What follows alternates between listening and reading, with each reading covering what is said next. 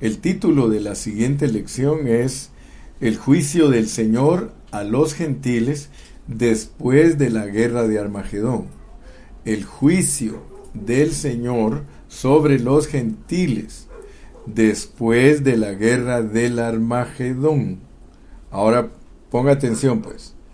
El Señor Jesucristo va a ejercer su juicio sobre todos los creyentes para seleccionar su ejército de vencedores. El Señor Jesucristo en el aire va a ejercer su juicio sobre los cristianos, o sea, los va a juzgar para ver si califican para ser sus soldados que van a venir con él a guerrear contra los ejércitos aliados del anticristo y los ejércitos del anticristo. ¿Ok? Toma nota.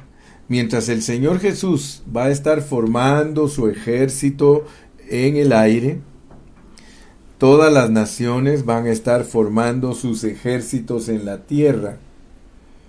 Y dice que los va a juntar a todos. Marca bien estos versículos. Agarra tu, tu lapicerito y vas a marcar Apocalipsis 16, 14. Apocalipsis 16, 14. Yo le voy a hacer al mío un cuadrito para que lo tenga bien identificado. Apocalipsis 16, 14. Mira, ahorita lo vamos a leer, pero lo estoy encerrando en un cuadrito porque ese versículo lo tengo que aprender bien, bien de memoria para saber lo que van a hacer el anticristo y sus ejércitos. Fíjate pues, dice, pues son espíritus de demonios, son espíritus de demonios que hacen señales y van a los reyes de la tierra en todo el mundo para reunirlos a la batalla de aquel gran día del Dios Todopoderoso. Fíjate pues, aquí nos está enseñando que por medio de demonios van y van a inquietar, le van a hablar a los reyes de la tierra, pues son espíritus de demonios que hacen señales y van a los reyes de la tierra en todo el mundo. Van a los reyes de la tierra en todo el mundo para reunirlos a la batalla de aquel gran día del Dios Todopoderoso. No se te olvide que para la guerra de Armagedón, Dios va a usar espíritus inmundos, espíritus engañadores, de demonios, que les van a ir a hablar al corazón de los reyes de todo el mundo. Y les van a decir, ustedes tienen que arreglar su ejército y tienen que mandarlo a pelear contra Jerusalén. Leamos también el versículo 16. Y los reunió en el lugar que en hebreo se llama Armagedón. Y los reunió. Y los reunió en el lugar en que, que en hebreo se llama Armagedón. Yo te pregunto, ¿cómo va a juntar Dios a los ejércitos de las naciones, a los ejércitos del mundo, para que vayan a pelear contra Jerusalén? ¿Cómo los va a llamar? Por medio de espíritus de demonios.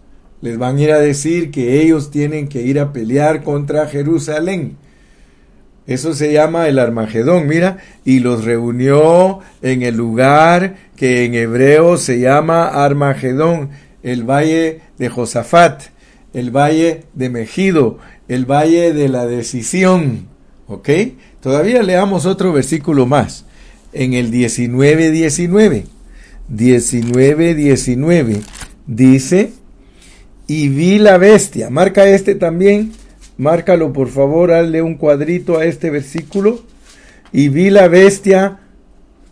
Y vi a la bestia a los reyes de la tierra y a sus ejércitos reunidos para guerrear contra el que montaba el caballo y contra su ejército. ¿Ok?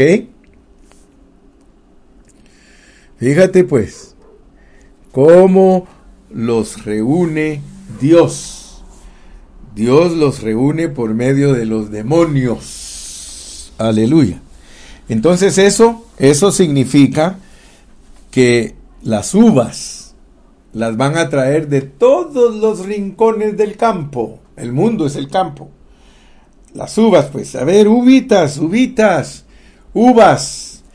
Te hago una pregunta, ¿a quiénes van a traer a Jerusalén para guerrear en el Armagedón? A las uvas. Vamos a leer en el 14, Apocalipsis 14, versículos 18 y 19. También hazles un cuadrito.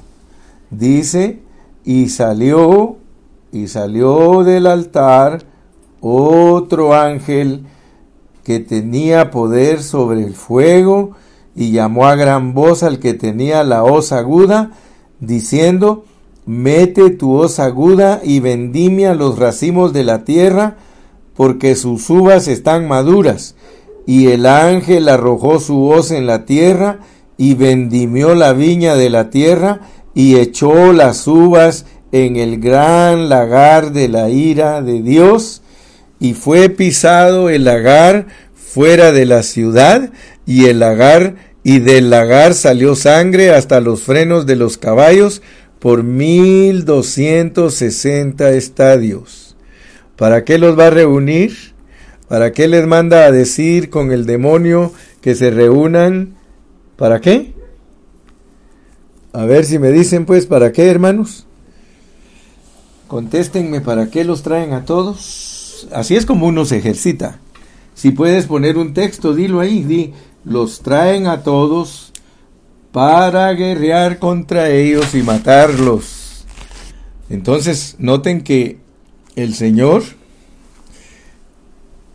vendrá del aire, vendrá del aire con su ejército de llamados, escogidos y fieles, y va a destruir al anticristo con su ejército y a los do, y a los 200 millones de de jinetes que vienen del el lejano este, 19 del 11 al 21, 19 del 11 al 21, 19 del 11 al 21.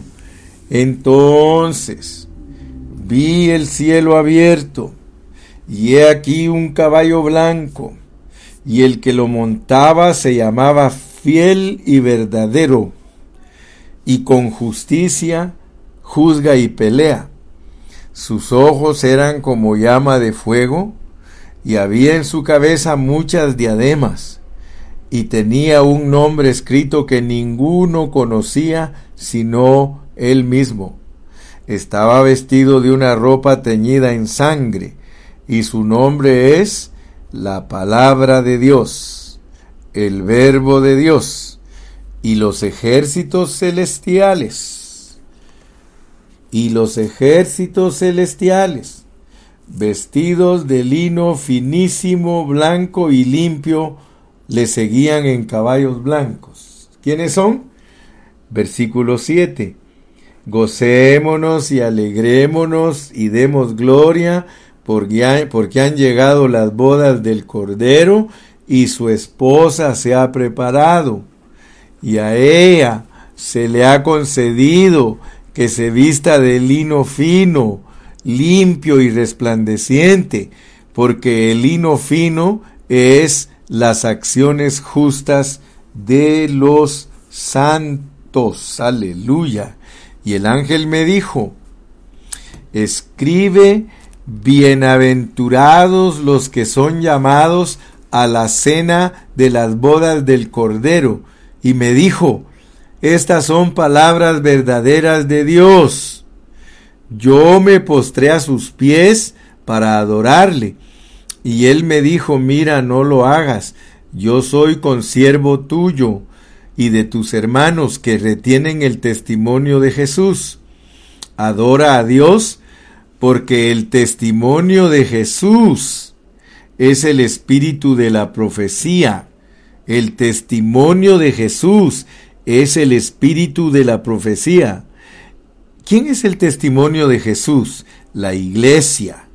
Entonces, la iglesia es la esencia, el espíritu de la profecía. Entonces vi el cielo abierto, y he aquí un caballo blanco, y el que lo montaba se llamaba fiel y verdadero, y con justicia juzga y pelea. Sus ojos eran como llama de fuego y había en su cabeza muchas diademas y tenía un nombre escrito que ninguno conocía sino él mismo. Estaba vestido de una ropa teñida en sangre, su nombre es el Verbo de Dios. Y los ejércitos celestiales, vestidos de lino finísimo, blanco y limpio, le seguían en caballos blancos. De su boca sale una espada aguda, para herir con ella a las naciones, y él las regirá con vara de hierro, y él pisa el lagar del vino del furor y de la ira del Dios Todopoderoso, y en su vestidura y en su muslo tiene escrito este nombre, Rey de reyes y Señor de señores. Y vi a un ángel que estaba en pie en el sol, y clamó a gran voz diciendo a todas las aves que vuelan en medio del cielo, venid y congregaos a la gran cena de Dios, para que comáis carne de reyes y de capitanes, y carnes de fuertes, carnes de caballos y de sus jinetes, y carnes de todos, libres y esclavos, pequeños y grandes, y vi a la bestia a los reyes de la tierra y a sus ejércitos, reunidos para guerrear contra el que montaba el caballo y contra su ejército. Y la bestia fue apresada, y con ella el falso profeta que había hecho delante de ella las señales con las cuales había engañado a los que recibieron la marca de la bestia y habían adorado su imagen, estos dos fueron lanzados vivos dentro de un lago de fuego que arde con azufre, y los demás fueron muertos con la espada que salía de la boca del que montaba el caballo, y todas las aves se saciaron de las carnes de ellos. ¡Wow! Fíjense pues, allí nos está explicando bien tranquilamente todo lo que Dios ha planeado para destruir las uvas, para destruir a los que son no creyentes. Pero al mismo tiempo que el Señor esté haciendo eso, dice Zacarías 12:10 que el Espíritu se va a derramar sobre los israelitas que van a estar en aprietos y se van a arrepentir y toda la casa de David será salva. Toda la tierra se va a convertir en el reino de Cristo. Apocalipsis 11:15. La piedra que desmenuza al mundo gentil se vuelve una montaña, o sea que Cristo llena todo el mundo de su gloria. Aleluya. Y entonces se cumple lo que dice Daniel 2.35. Leamos Daniel 2.35. Ya le dije, sigas ejercitando. No hay manera que entendamos esto si no lo leemos y lo leemos y lo leemos. Daniel 2.35. Entonces fueron desmenuzados también el hierro, el barro cocido, el bronce, la plata y el oro, y fueron como de las eras del verano, y se los llevó el viento sin que de ellos quedara rostro, rastro alguno, mas la piedra que hirió a la imagen fue hecha un gran monte que llenó toda la tierra, toda la tierra. Ok, ya vimos entonces pues cómo se va a llevar a cabo la tercera guerra mundial. ¿Ok? Ese es el Armagedón. Algunos de los gentiles van a quedar vivos después de esa batalla del Armagedón. Algunos gentiles van a quedar vivos. Y ellos serán los que van a formar las naciones. Todos esos que queden vivos de las naciones siguen siendo las naciones de sobre la tierra. Pero el judío que se haya convertido a Dios será sacerdote en Jerusalén, enseñándole a todos los gentiles cómo se debe de servir al Señor. Entonces, el Señor Jesucristo va a declarar que Jerusalén es su capital y que su trono será establecido ahí como el rey de toda la tierra. Aleluya. Ya entendimos, ¿verdad? Yo espero que haya sido bendecido con esta palabra que Dios nos dio en las primeras tres lecciones. Ahora entremos a la cuarta lección, que su título es El Señor juzgará a los gentiles después de la guerra de Armagedón. ¿A quiénes va a juzgar? A los que quedaron vivos. Ya se llevó las dos terceras partes de hombres.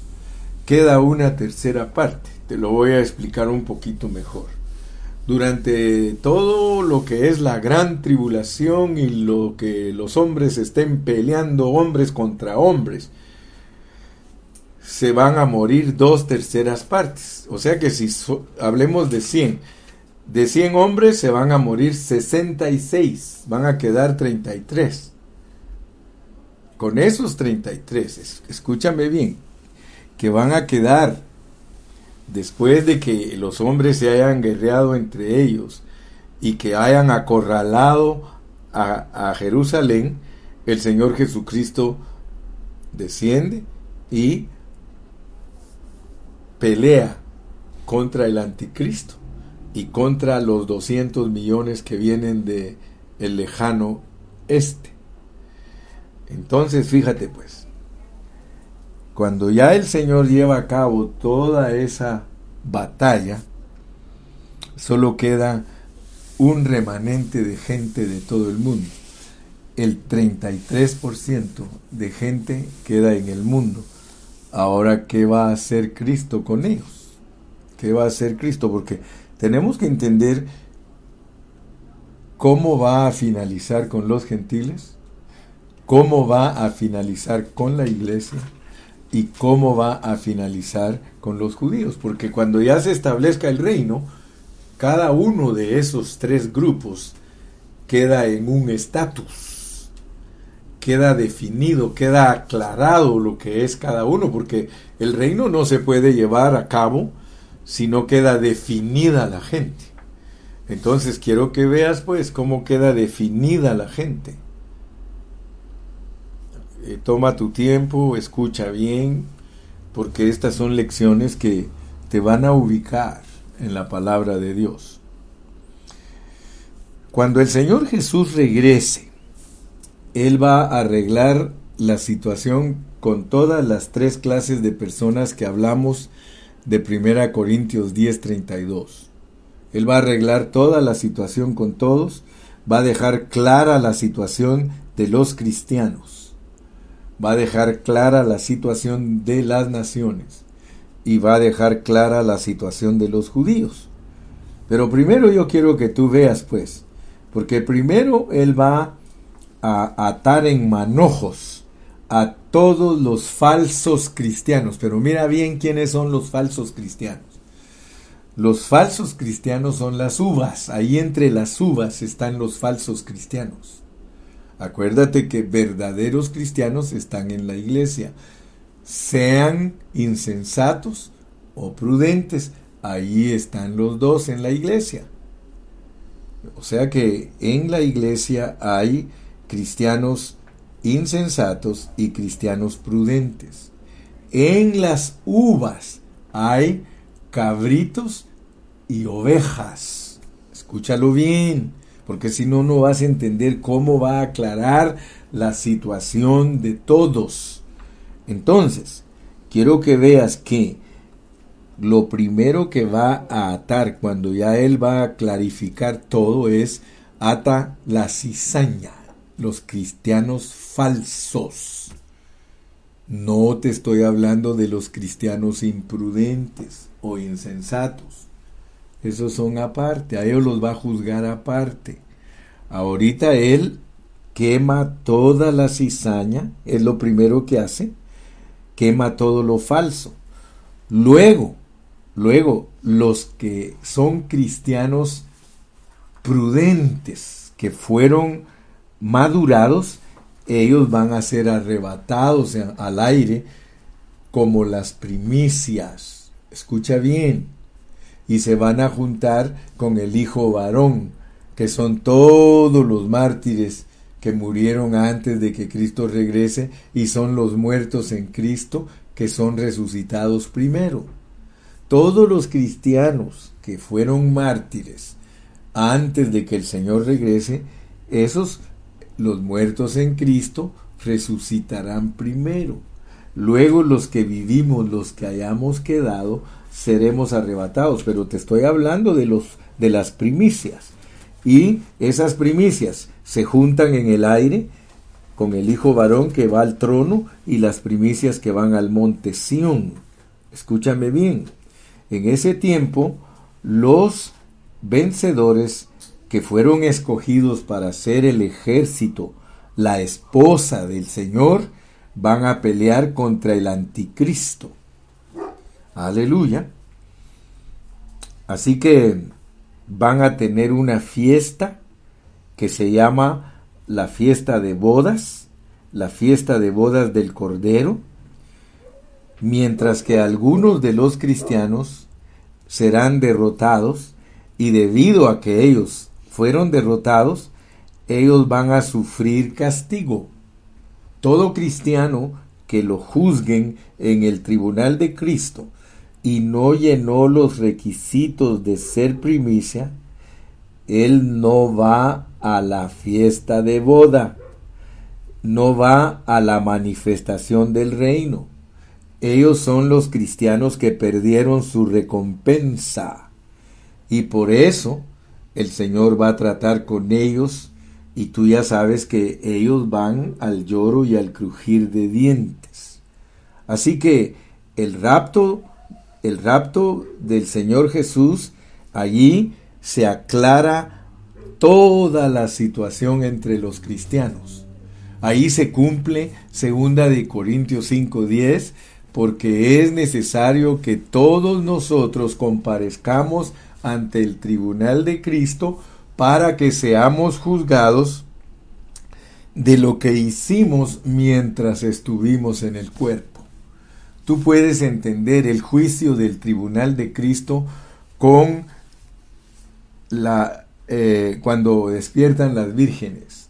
Cuando despiertan las vírgenes, las prudentes que tenían aceite en su lámpara y en su vasija, se van a la fiesta de las bodas del Cordero, se van al milenio, se casan con Cristo.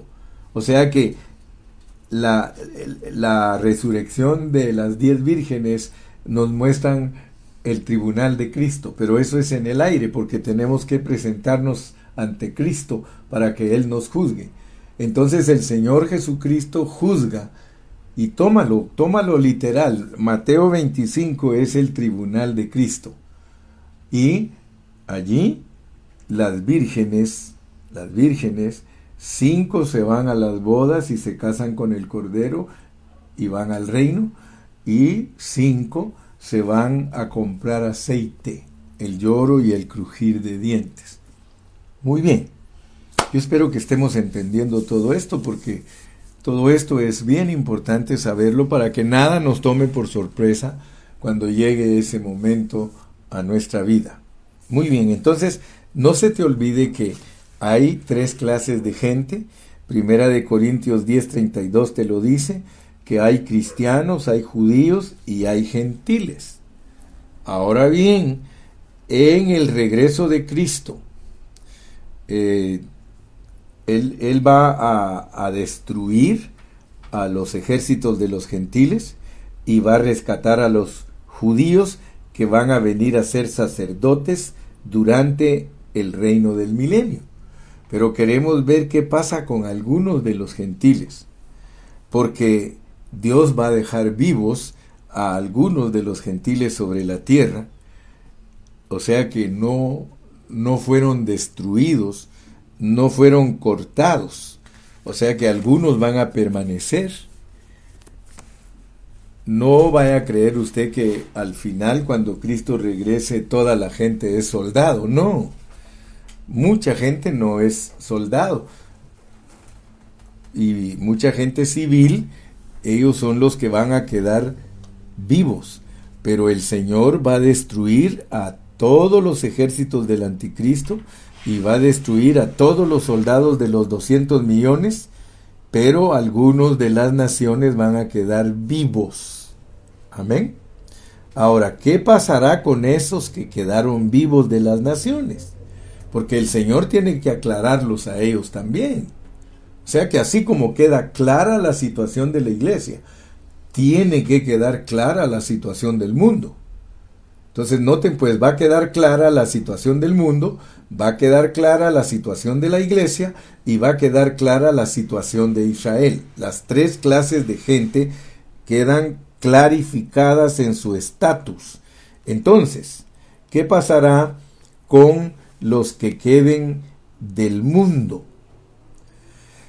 Cuando el Señor regrese, porque Él tiene que tener una base para juzgar, a todas las personas.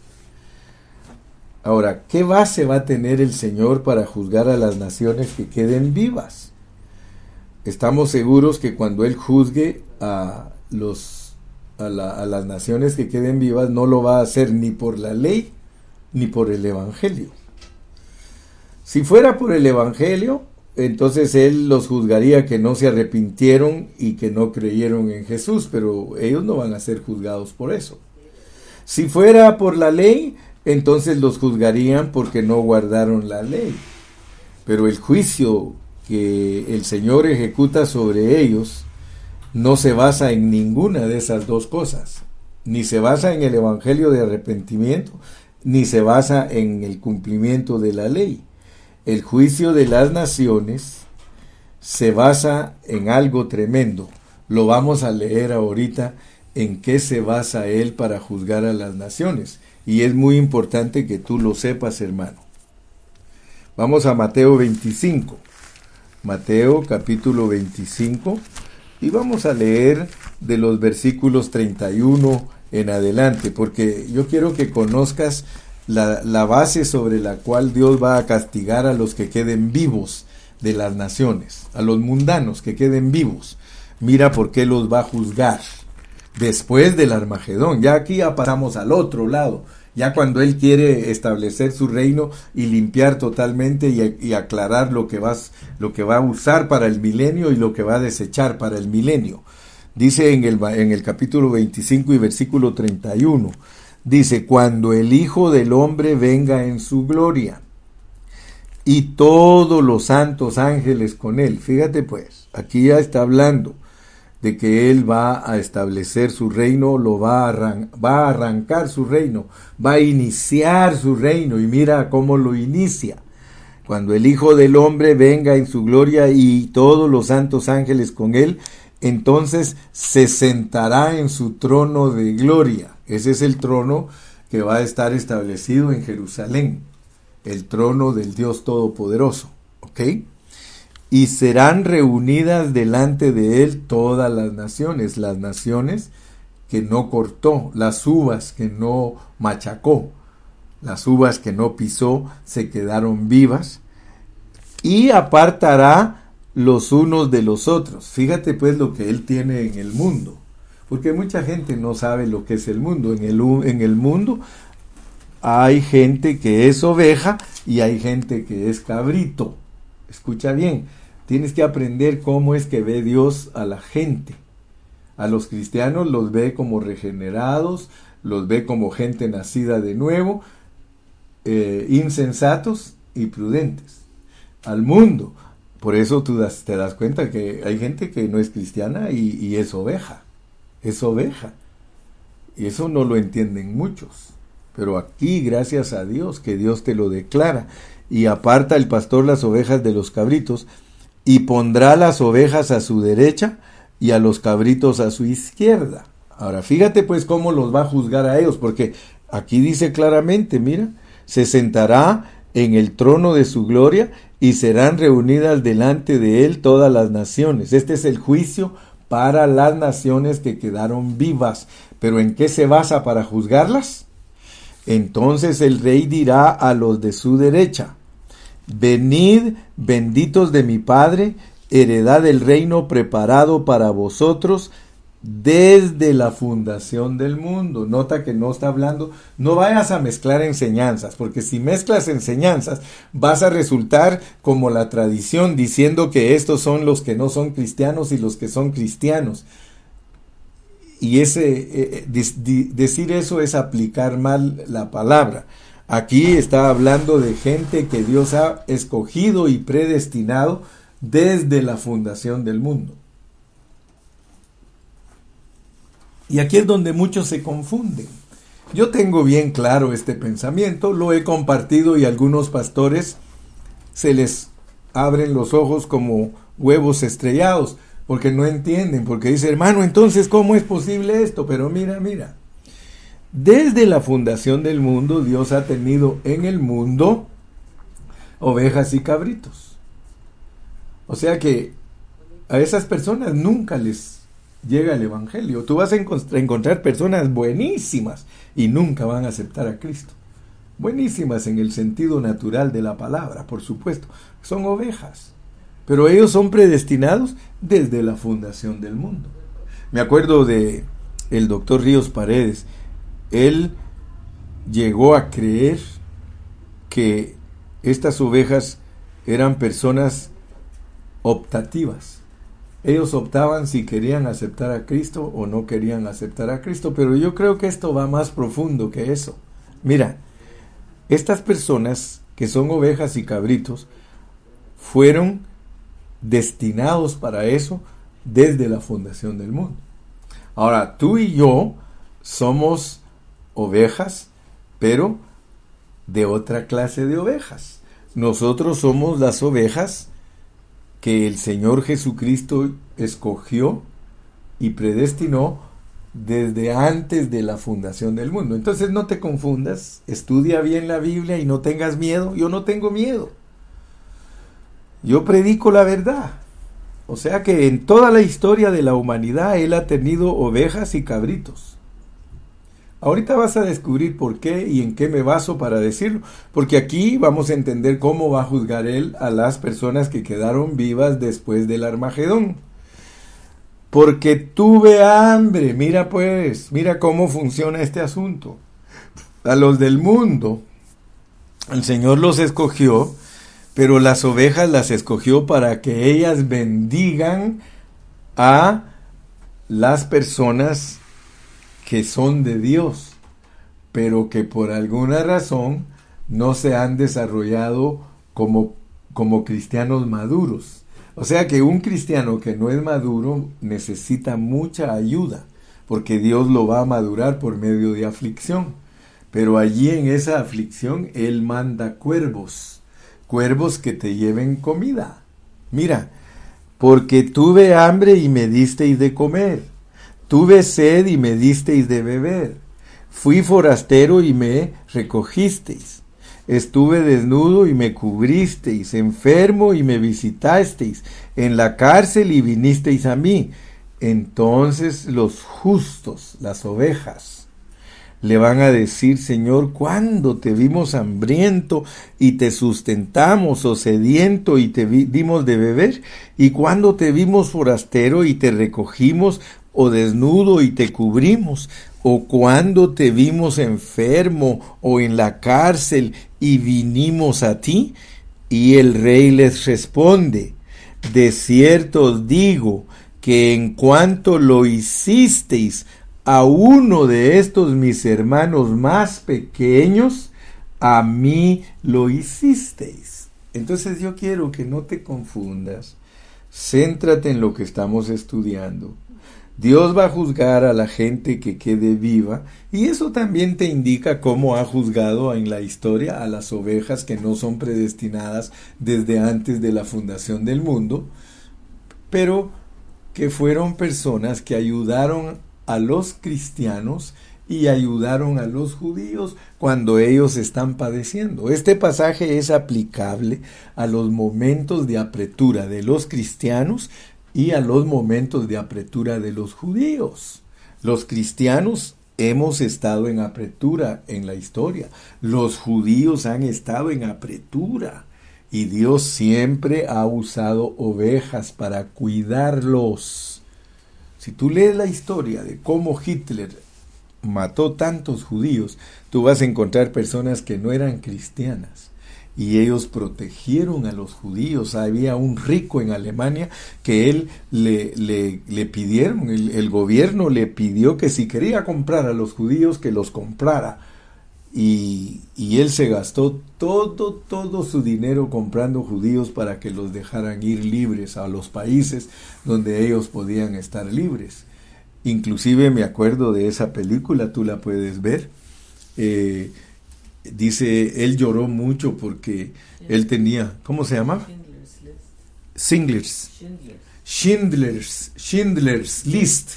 Así se llama la película que te estoy contando. Schindler's List. Él lloró mucho porque le dio tanta tristeza porque él tenía un carro de lujo que no lo vendió y con eso podía comprar otros tres judíos. Y por eso él se puso a llorar y dijo, ¿cómo no los rescaté? ¿Ves? ¿Ves lo que te estoy explicando? Pues cómo, en qué se va a basar Dios para juzgar a los que nunca vinieron a Cristo, pero que ayudaron a las personas, a los cristianos y a los judíos. Aquí lo tienes. Entonces, en el versículo 41, dirá también a los de su izquierda, apartaos de mí malditos, al fuego preparado para el, para el diablo y sus ángeles, porque tuve hambre y no me disteis de comer, tuve sed y no me disteis de beber, fui forastero y no me recogisteis, estuve desnudo y no me cubristeis, enfermo y en la cárcel y no me visitasteis. Entonces también ellos le responderán diciendo, Señor, ¿cuándo te vimos hambriento, sediento, forastero, desnudo, enfermo o en la cárcel y no te servimos? Entonces les responderá diciendo, de cierto os digo que en cuanto no lo hicisteis a uno de estos más pequeños, tampoco a mí lo hicisteis. ¿E irán estos al castigo eterno? y las ovejitas les llama justos a la vida eterna, al milenio. Aleluya. Ahora, fíjate pues, si tú le pides a Dios, Dios te muestra, porque con esto tú puedes ver que el Señor tiene su dispensación. Él tiene una manera de cómo tratar con la gente. En la dispensación de la ley, el Señor trató con la gente de acuerdo a la ley. En la dispensación de la gracia, el Señor trató con las personas de acuerdo a la gracia. Pero en los tiempos de tribulación, en los tiempos de tribulación, el Señor no trata con las naciones de acuerdo ni a la ley, ni, acuerdo, ni de acuerdo a la gracia. En vez de eso, Él trata de acuerdo a cómo la gente trate a los cristianos y a los judíos. Durante el tiempo de la tribulación, el Señor hace eso. Ahora, si las naciones trataran bien a los cristianos y a los judíos, el Señor les considera como ovejas. Pero si ellos tratan mal y destruyen a los judíos y a los cristianos, el Señor les dice cabras, No les dice lo que tú pensaste. Les dice cabras, ¿ok? Porque algunos rápido piensan, pero así que Mateo 25 del 31 hasta el 46 cubre la parábola de las ovejas y las cabras. Hay muchos profesores de la Biblia que enseñan este pasaje fuera de contexto, lo usan equivocadamente, diciendo que se refiere a los cristianos, pero tú ya lo viste que no se refiere a los cristianos y ahorita te voy a dar más evidencias para que te des cuenta que no se refiere a los cristianos. Entonces, eh, aquí tenemos algo muy tremendo que aprender. Vámonos a Apocalipsis capítulo 14. Apocalipsis capítulo 14.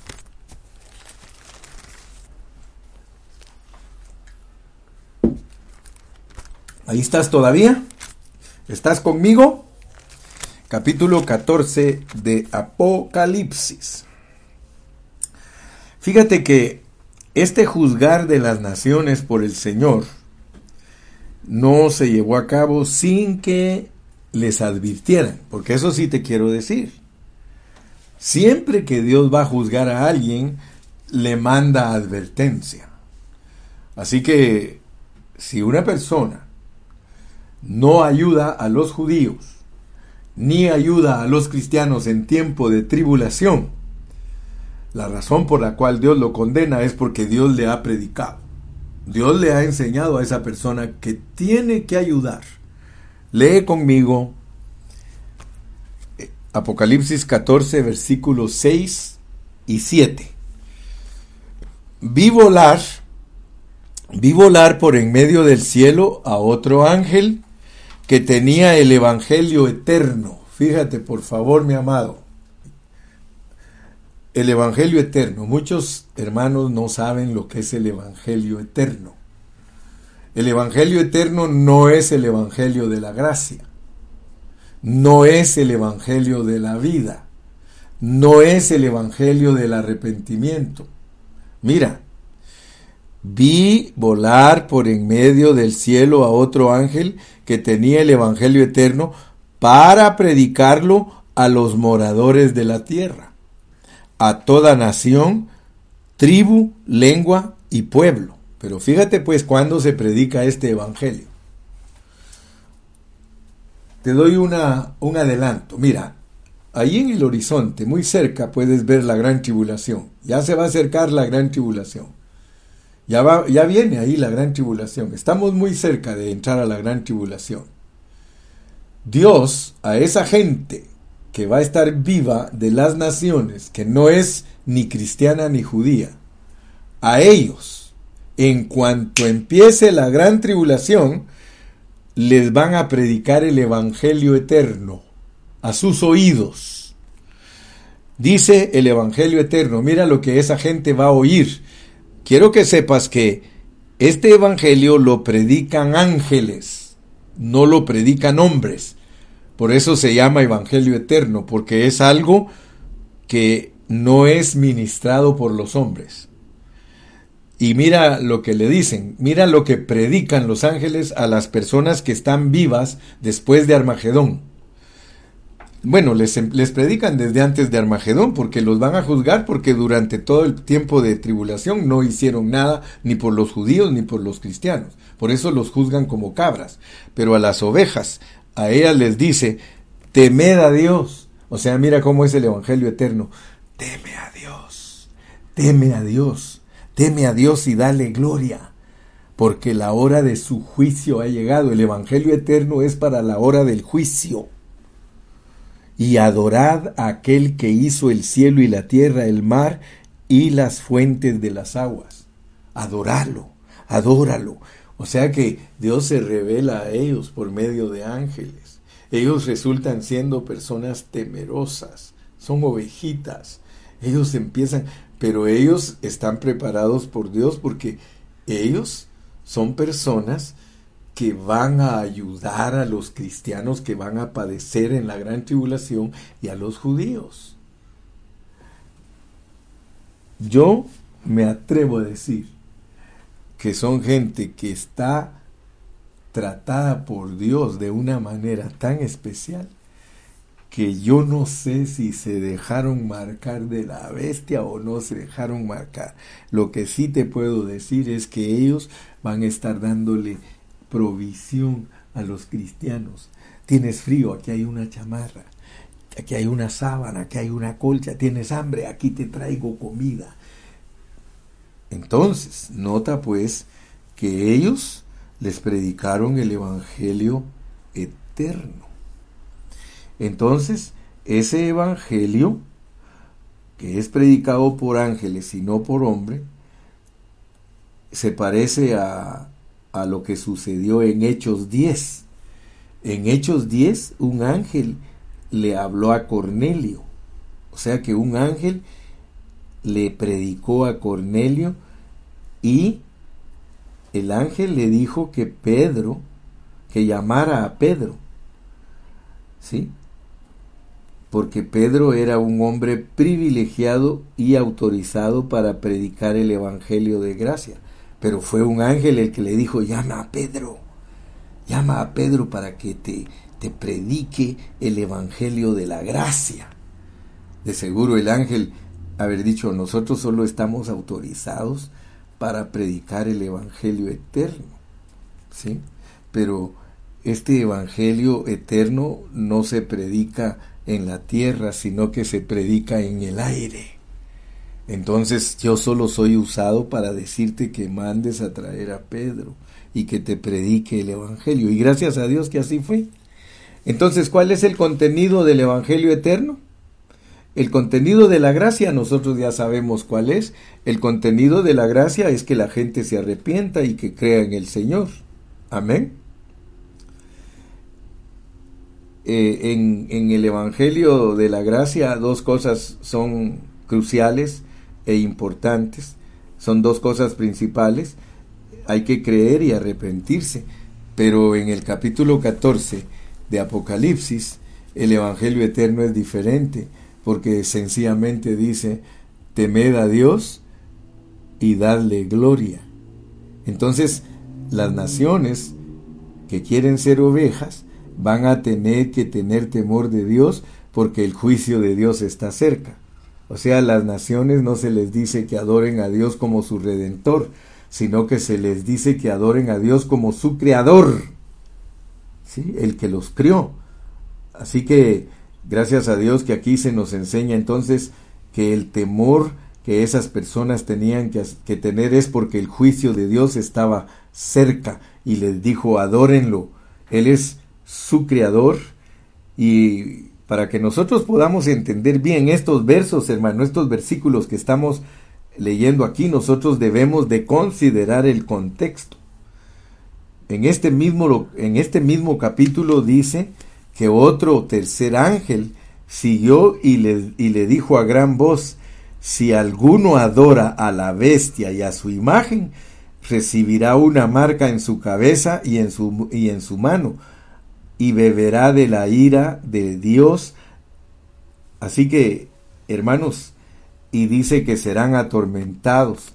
Entonces los ángeles, los ángeles advirtieron a esas personas que ellas tenían que ayudar a los cristianos y al pueblo de Israel. Aleluya. Verdaderamente que aquí podemos leer en los versículos del 9 al 12 dice, y el tercer ángel lo siguió diciendo a gran voz, si alguno adora a la bestia y a su imagen y recibe la marca en su frente o en su mano, él también beberá del vino de la ira de Dios que ha sido vaciado puro en el cáliz de su ira y será atormentado con fuego y azufre delante de los santos, de los santos ángeles y del Cordero, y el humo de su tormento sube por los siglos de los siglos, y no tienen reposo de día ni de noche los que adoran a la bestia y a su imagen, ni nadie que reciba la marca de su nombre. Aquí está la paciencia de los santos, los que guardan los mandamientos de Dios, los, judíos, y la fe de Jesús los cristianos. Aleluya. Entonces, mis amados hermanos, yo creo que con este puntito eh, vamos a detenernos por acá, pero quiero decirles, pues, quiero decirles para finalizar este puntito, porque vamos a descansar 15 minutos y vamos a regresar para terminar nuestro seminario de hoy con la segunda parte de esta lección. Pero quiero que no se les olvide esto, quiero terminar con este punto. Esta parábola de las ovejas y de las cabras en Mateo 25 corresponde a la parábola de la red. Escúchame bien, a la parábola de la red que está en Mateo 13, versículos del 47 al 50. La parábola de Mateo 25 corresponde a la parábola de la red que está en Mateo 13, del 47 al 50, cuando el Señor echa la red para juzgar, dice, y saca todos los, los, peces del mar, buenos y malos, y escoge los peces buenos y los peces malos. Ok. En el capítulo 13 de Mateo, las primeras seis parábolas se relacionan con los cristianos, con una parte relacionada también a los judíos, que es el tesoro escondido en el campo. Eso se refiere al reino con Israel, pero la perla que sacan del agua es la que significa la iglesia. Ambos son eventualmente para el reino, la iglesia y los judíos. Así que en Mateo 13 también hay tres clases de gente. Están los judíos con el reino como el tesoro escondido en el campo, y están los gentiles regenerados y transformados como una perla, la iglesia, y finalmente están los que están los que se quedan en el mar, los gentiles, el Señor entonces envía a el ángel para recoger a todos esos que fueron dejados en el mar. La red es echada en el mar y se trae toda clase de criaturas sin regeneración, sin transformación. Y eso se refiere a los gentiles, a la gente natural corrupta del mundo. Así que el Señor junta todo y lo juzga. Lo bueno, lo cual es juntado en vasijas, eso es lo que entra al reino milenial para hacer las naciones. ¿Sí? Pero todo lo que es malo lo quema, lo quema y lo echa al fuego. Nos vamos a quedar por ahí y voy a regresar para desarrollar los últimos puntos que me quedan de esta lección. Ya me quedan unos poquitos puntos. Tal vez me quedan uno, dos, tres, cuatro puntitos más. Con cuatro puntitos vamos a finalizar el seminario. Pero recuérdate pues que en este seminario de qué estudiamos. te pregunto, ¿de qué estudiamos en este seminario? Estudiamos cómo tratará el Señor en su venida con los gentiles y los judíos y allí aprendimos todo lo relacionado a lo que es guerra. Pero después de eso, estudiamos ahorita ya la parte que tiene que ver cómo enjuiciará el Señor a los que quedaron vivos después de Armagedón. Y eso fue lo que estudiamos ahorita en la lección correspondiente a lo que tiene que ver con el juicio de los gentiles después de Armagedón.